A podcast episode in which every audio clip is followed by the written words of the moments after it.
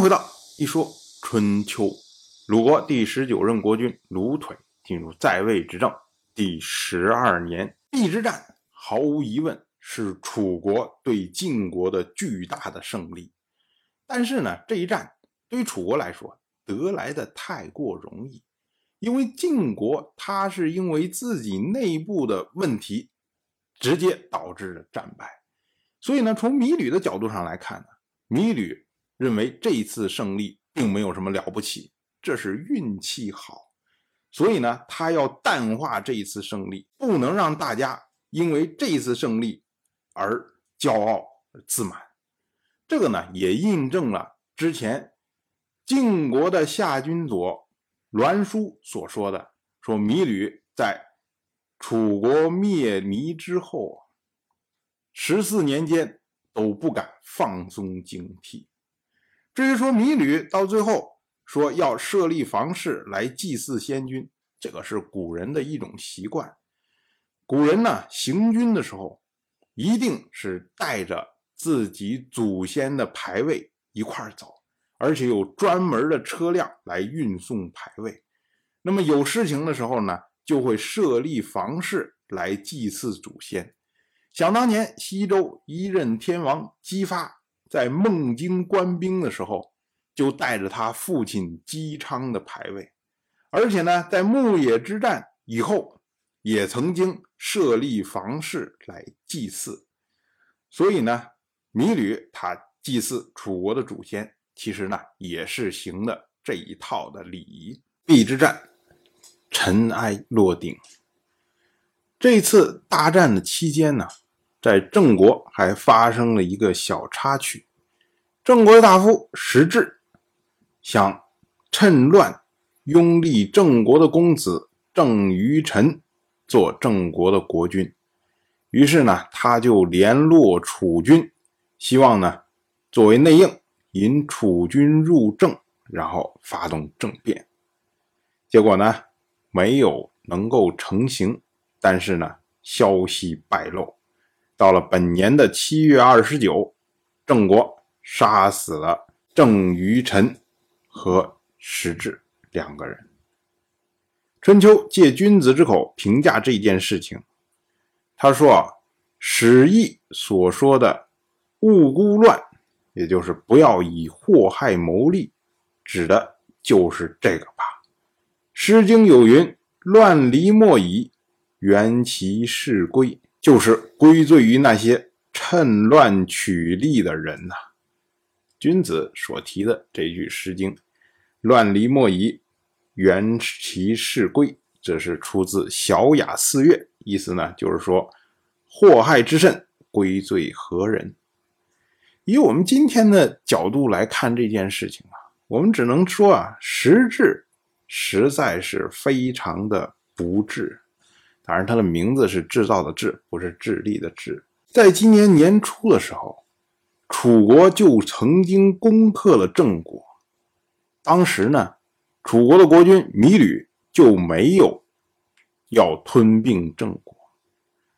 而此后呢，郑国对于楚国也非常的配合。那你说，在这种时候，在楚国和晋国对峙的时候，楚国会同意？说我要推翻郑国的国君郑坚，然后另立一个不确定对楚国如何的国君郑于臣吗？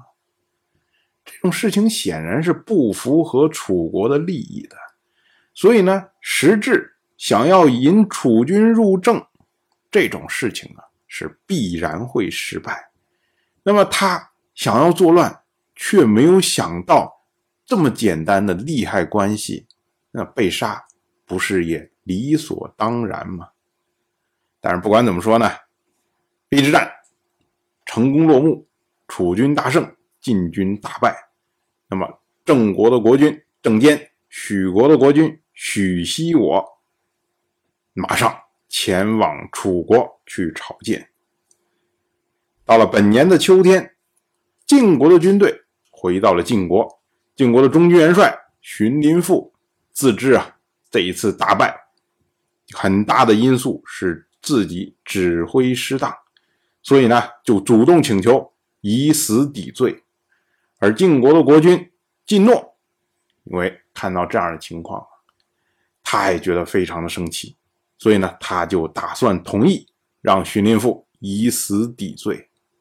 可是呢，晋国的大夫士沃卓出来反对，他劝晋诺，他说啊，不可以这样做。想当年城濮之战，晋军击败楚军已经三天，可是我们晋国的先君晋重耳。仍然是忧心忡忡，左右都说啊，说打败楚军这么值得高兴的事情，却忧心，难道说有担心的事情才会高兴吗？